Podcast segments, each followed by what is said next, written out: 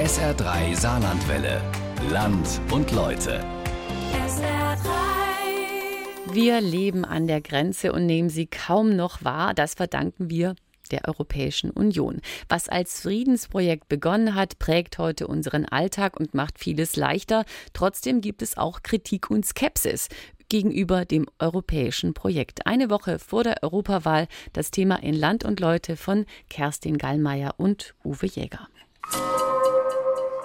Europa ist für mich eine Herzensangelegenheit, weil ich als Deutsch-Französin mich sehr europäisch fühle. Wir brauchen Europa. Europa finde ich gut. Man sollte aber nicht zu viel über Europa regulieren. Wir denken, dass Europa leider ein wahrhaftiges euh, Gefängnis ist, in dem wir nicht frei für unser Land entscheiden können. Da für mich ist Europa ein politisches Projekt auf der einen Seite, aber auch ein Projekt der Bürger, des Zusammenseins und ähm, dass wir einfach viel teilen. Ein kleiner Test in den Fußgängerzonen von Saarbrücken und Vorbach. Frage: Woran müssen Sie bei dieser Musik denken?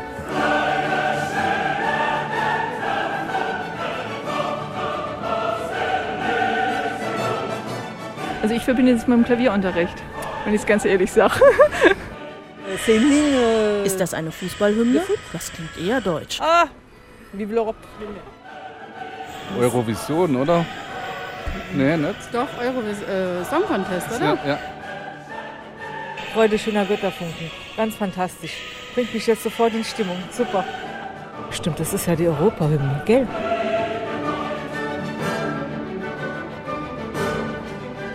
Vom 23. bis 26. Mai 2019 wird in den EU-Ländern ein neues Europäisches Parlament gewählt.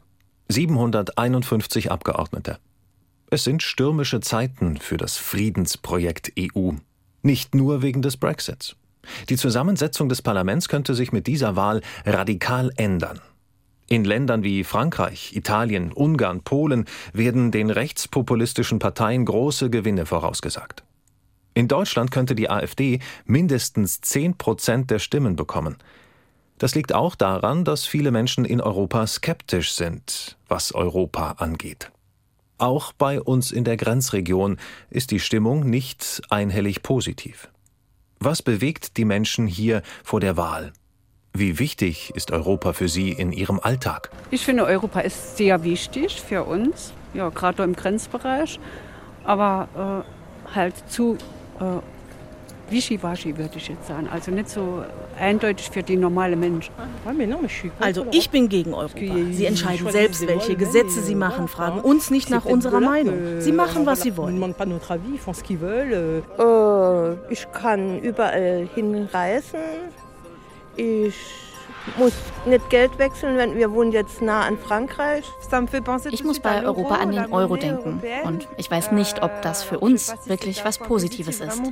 Verbinden tun wir im Moment viele Probleme mit Europa, dass es sehr schwierig ist, die Nationen zu einen, dass der europäische Gedanke meiner Meinung nach im Moment in der Krise steckt. Euh, es stimmt, Europa gibt uns viel, aber man müsste es reformieren. Es ist eine gute Sache, aber es gibt viele Fragezeichen.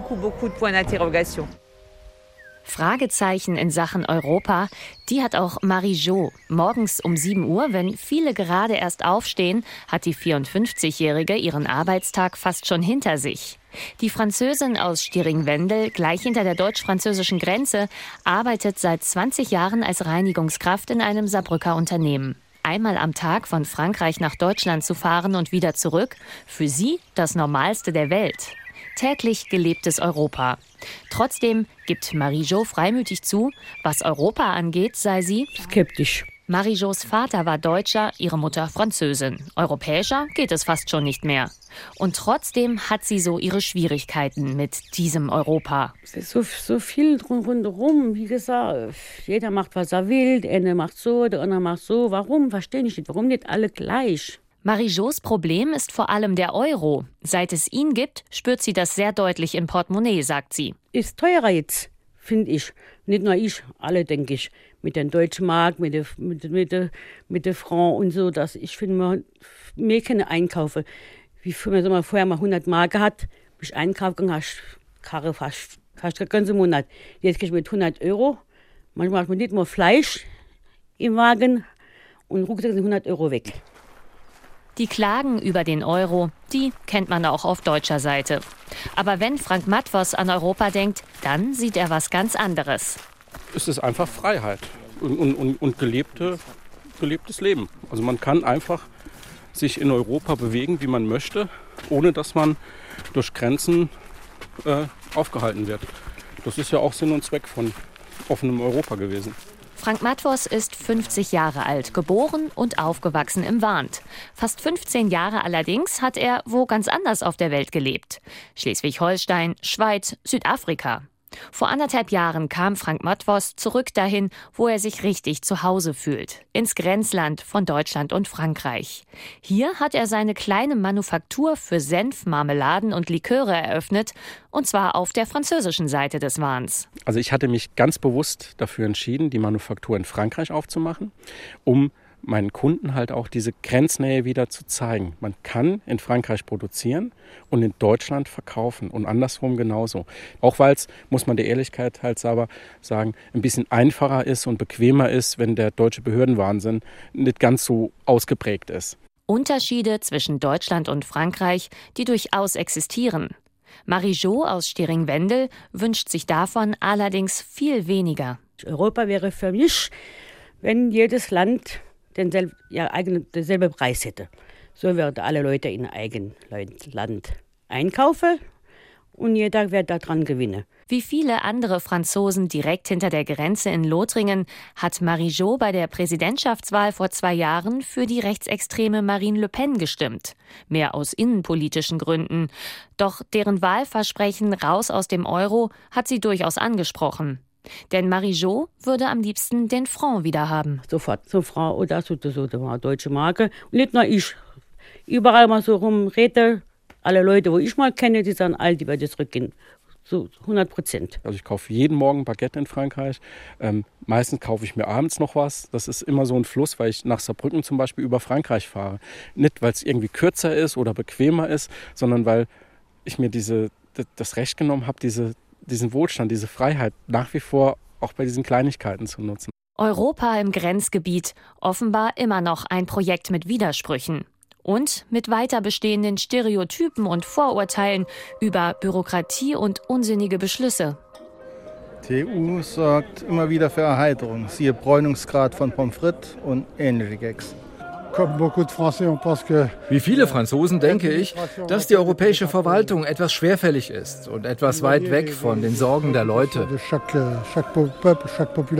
Ich hätte jetzt auch das Gefühl, dass ich nicht unbedingt äh, viele positive Dinge aus der europäischen Politik höre. Also entweder wird äh, über die Medien irgendwas verbreitet, wo man denkt, oh, was ist denn das für ein Quatsch gerade wieder, ob die Banane nun krumm ist oder nicht.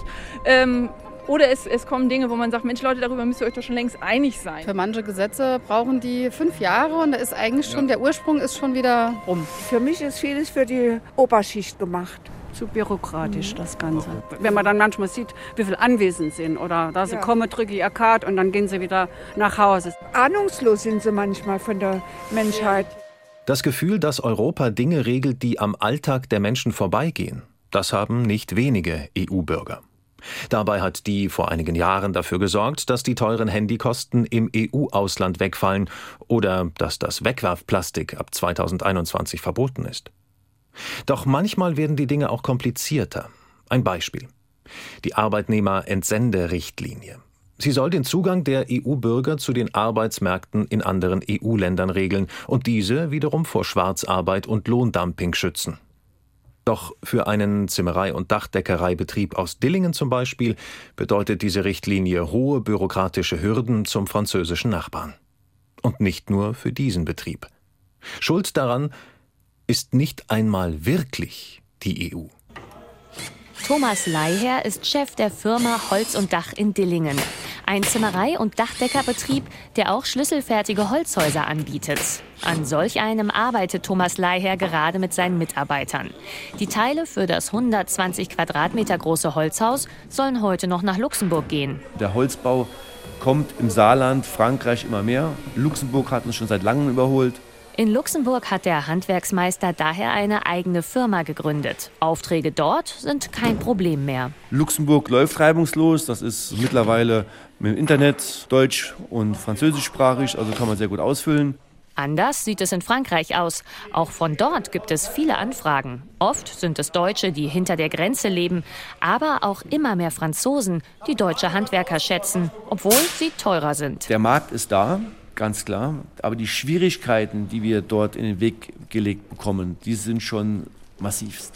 Denn Frankreich legt die EU-Arbeitnehmerentsendeриchtlinie besonders streng aus, um den heimischen Arbeitsmarkt zu schützen. Gerade im Grenzgebiet, wo die Schlagbäume schon lange abgebaut wurden, macht die Bürokratie das Arbeiten über die Grenze hinweg schwer.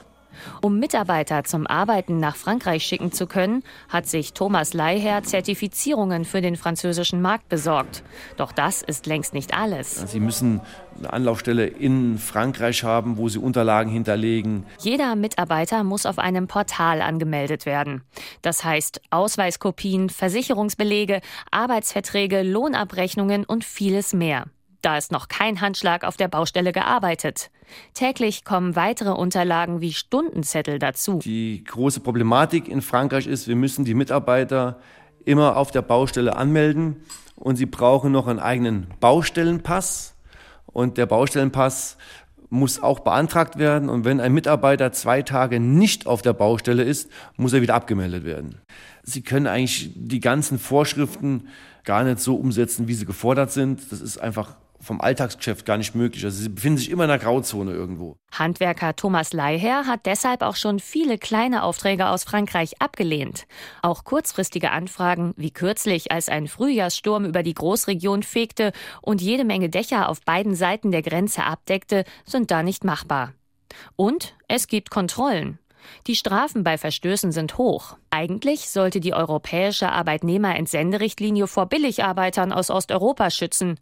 Im Alltag aber blockiert sie Handwerksbetriebe im Grenzgebiet, sagt Katharina Bertram von der Handwerkskammer des Saarlandes. Ich denke, als diese Richtlinie verabschiedet wurde, jetzt nicht gerade die Großregionen im Fokus gewesen, sondern wirklich dieser Unterschied zwischen Ost- und Westeuropa, um da eine gewisse Sicherheit zu schaffen. Und da arbeiten wir ja auch dran, dass das ja vielleicht nochmal in den Fokus gerückt wird, dass wir natürlich auch in den Grenzregionen als solche mit den täglichen Grenzüberschritt ähm, da ja auch andere Voraussetzungen haben als jemand, der von sehr viel weiter herkommt. Vergangenen Herbst hat Frankreich das Gesetz gelockert. So müssen zum Beispiel Beratungsgespräche ohne Vertragsabschluss nicht mehr angemeldet werden. Im Alltag von Zimmereimeister Thomas Leiher allerdings ist davon bisher wenig zu spüren. Gibt dort äh Beschlüsse, dass was getan werden soll, aber definitiv ist bei uns beim Handwerk in der Form noch nichts angekommen. Der Wunsch des Handwerksmeisters aus Dillingen, dass auch die bürokratischen Hürden fallen in einem Europa, in dem es ja eigentlich keine Grenzen mehr geben sollte. Europa ausbauen und es beschützen, das ist auch die Aufgabe der EU-Parlamentarier in Brüssel und Straßburg. 751 waren es in den vergangenen Jahren. Auch sie haben immer wieder mit Vorurteilen zu kämpfen. Brüssel ist schon für mich so eine, ja, die Insel der Glückseligen, zahlen keine Steuern, sitzen im goldenen Käfig und entscheiden über unseren Kopf hinweg. Okay, man kennt ja auch die Vertreter gar nicht richtig. Ja. Die reisen zwischen Straßburg und Luxemburg oder was? Nee, Brüssel hin und her. ja, also für mich sind das einfach nur, ja, wie, wie damals zwischen der Königspfalz reisetätige Menschen, die dann brutto gleich netto rechnen und, und sagen, ja, was geht mich der Rest an? Gestern war ja die Sprache, wer soll gewählt werden für, die, für Brüssel. Na, war ja unter anderem war ja die SPD-Politikerin, die hat ja die meisten Punkte gestern gekriegt, also vertretungsmäßig. Ne? Und wahre Leute drunter, die man gar nicht gekannt hat. Und wenn sie dort sind, hört man ja nicht mehr viel von. Ne? Die Dame auf dem Saarbrücker Markt meint Katharina Barley, die Spitzenkandidatin der SPD für die Europawahl. Sie wird sicher ins neue EU-Parlament einziehen. Im Gegensatz zu ihrem Parteikollegen Jo Leinen. Der Saarländer saß die letzten 20 Jahre im Europaparlament und will es noch einmal probieren. Auch deswegen hatte er in den vergangenen Wochen besonders viel um die Ohren. Bei uns ist mal wieder alles los, von morgens bis abends, viel geboten in Europa. Brexit äh, beschäftigt uns äh, über alle Maßen, plus Endspurt im Europawahlkampf, die Chinesen vor der Tür. An diesem Dienstag, Anfang April um 10 Uhr vormittags, wartet Jo Leinen vor einer großen hellen Holztür auf einen derzeit sehr wichtigen Mann. Michel, Tu vois, ton, euh, ta mission ne finit pas. Jamais. Es ist Michel Barnier, Chefunterhändler der EU-Kommission in Sachen Brexit. Nach einer Abstimmung im britischen Unterhaus am Abend zuvor will er Parlament und Presse seine Einschätzung der Lage geben.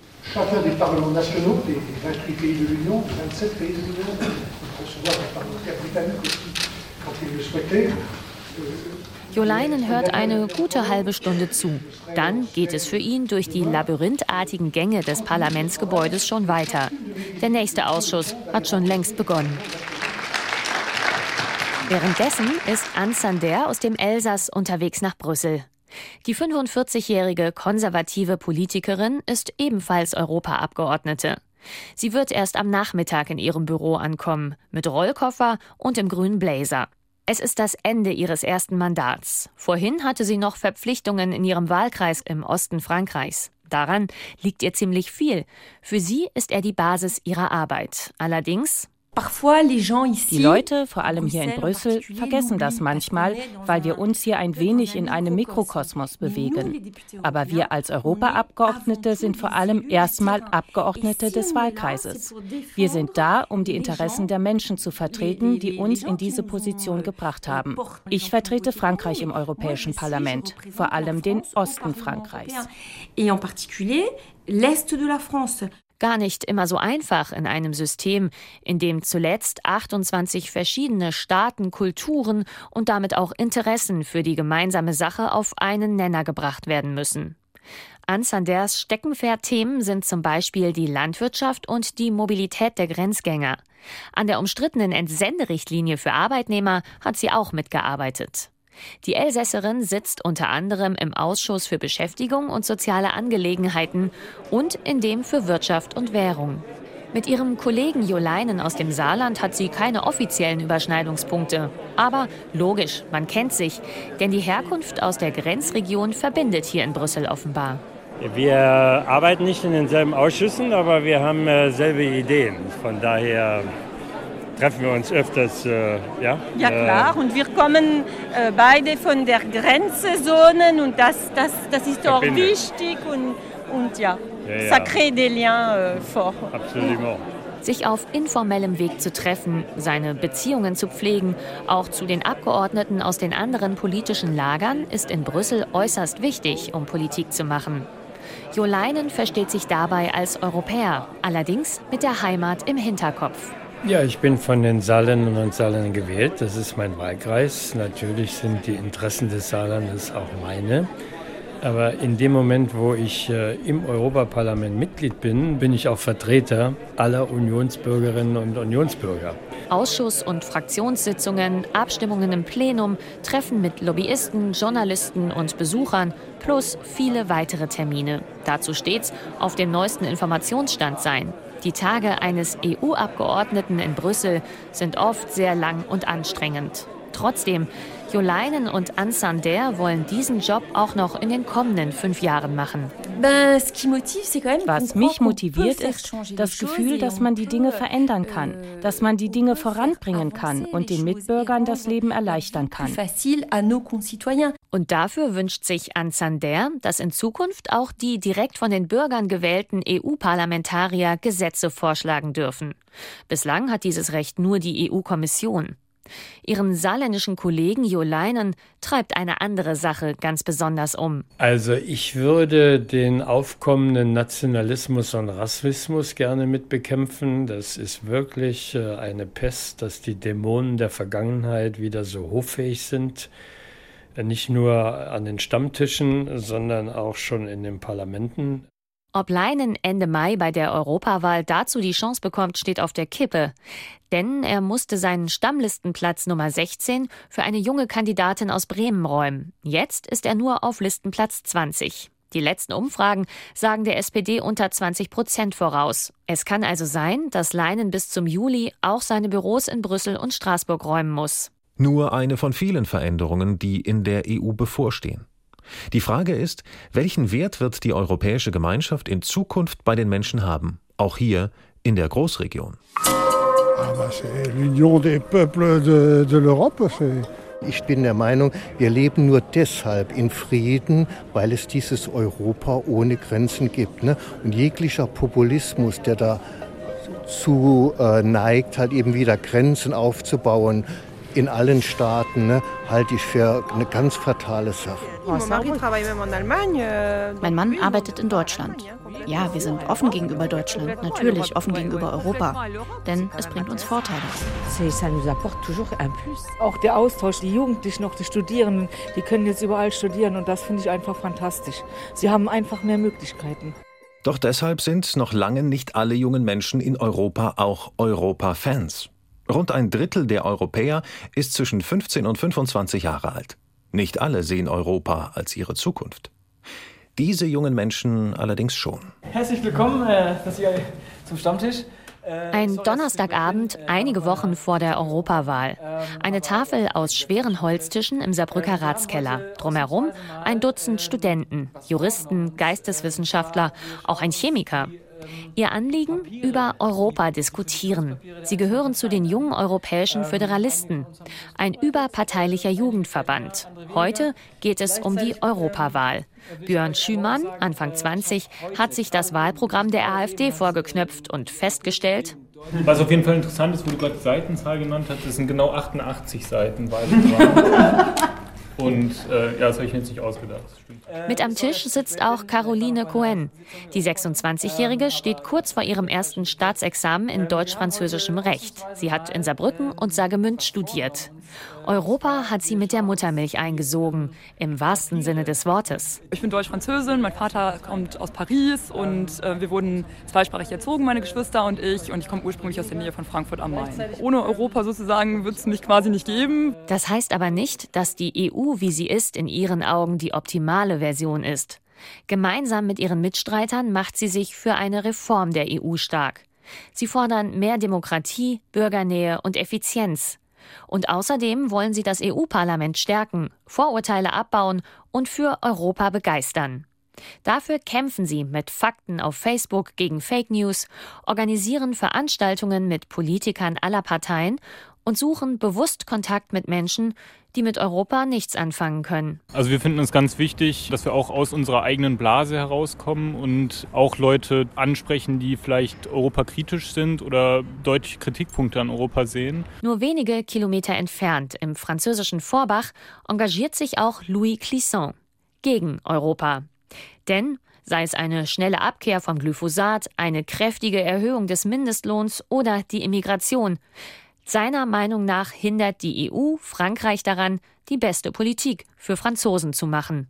Wir denken, dass Europa leider ein wahrhaftiges Gefängnis ist, in dem wir nicht frei für unser Land entscheiden können und wo wir von EU-Direktiven abhängig sind, wo es nicht möglich ist, für uns eine nationale Souveränität für Frankreich einzurichten. Louis ist 17, trägt Anzug und geht aufs Lycée. Er ist der Vorsitzende der Jeune Patriote in Grand Est, der Jugendorganisation der Partei Les Patriotes von Florian Philippot. Der war Marine Le Pens rechte Hand im Front National. 2017 stieg Philippot aus und gründete seine eigene Anti-EU-Partei. Vom ersten Tag an engagierte sich Louis darin. Erstaunlich, denn der 17-Jährige hat ebenfalls deutsch-französische Wurzeln. Seine Großmutter ist Deutsche. Er wurde in Bonn geboren, doch noch lange kein Grund für ihn, für Europa zu sein. Europäische Wurzeln? No, da schüttelt er lachend den Kopf. Pas du tout. Pour être franc avec vous, pas du tout. Euh, Überhaupt nicht, um ganz offen zu sein. Gar nicht. Ich will wirklich die Freiheit Frankreichs, die Souveränität und eine richtige französische Demokratie und nicht abhängen von einer europäischen Institution, die wir überhaupt nicht brauchen.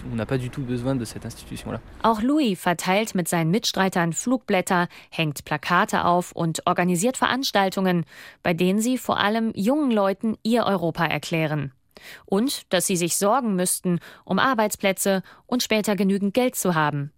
Doch die Lösung haben die jungen Patrioten parat. Der Austritt Frankreichs aus der EU. Der Frexit. Wenn wir in dieser EU bleiben, da sind wir jederzeit gezwungen, einen Fahrplan zu verfolgen, der von der EU-Kommission in Brüssel vorgegeben ist. Von der Freiheit, Freiheit, nationale Souveränität, denn es gibt kein europäisches Volk, das es zu vertreten gilt. Jedes einzelne Land ist unabhängig zu vertreten und man kann frei entscheiden, ohne von europäischen Institutionen oder anderen Ländern abzuhängen. Auf lange Sicht wäre es natürlich schön, wenn auch in, in Richtung Vereinigte Staaten von Europa kommt. Aus heutiger Sicht mag es utopisch scheinen, aber ich glaube, es ist ähm, auf jeden Fall erstrebenswert. Caroline und Louis leben im Grenzgebiet von Deutschland und Frankreich, im Herzen Europas. Sie gehören zu denen, die die Zukunft hier mitgestalten. Doch ihre Träume von Europa könnten unterschiedlicher nicht sein. Die Vorstellungen von Europa liegen auch bei den Menschen in der Großregion manchmal weit auseinander. Das Gefühl, zusammenzugehören, ist auch im Herzen Europas keine Selbstverständlichkeit.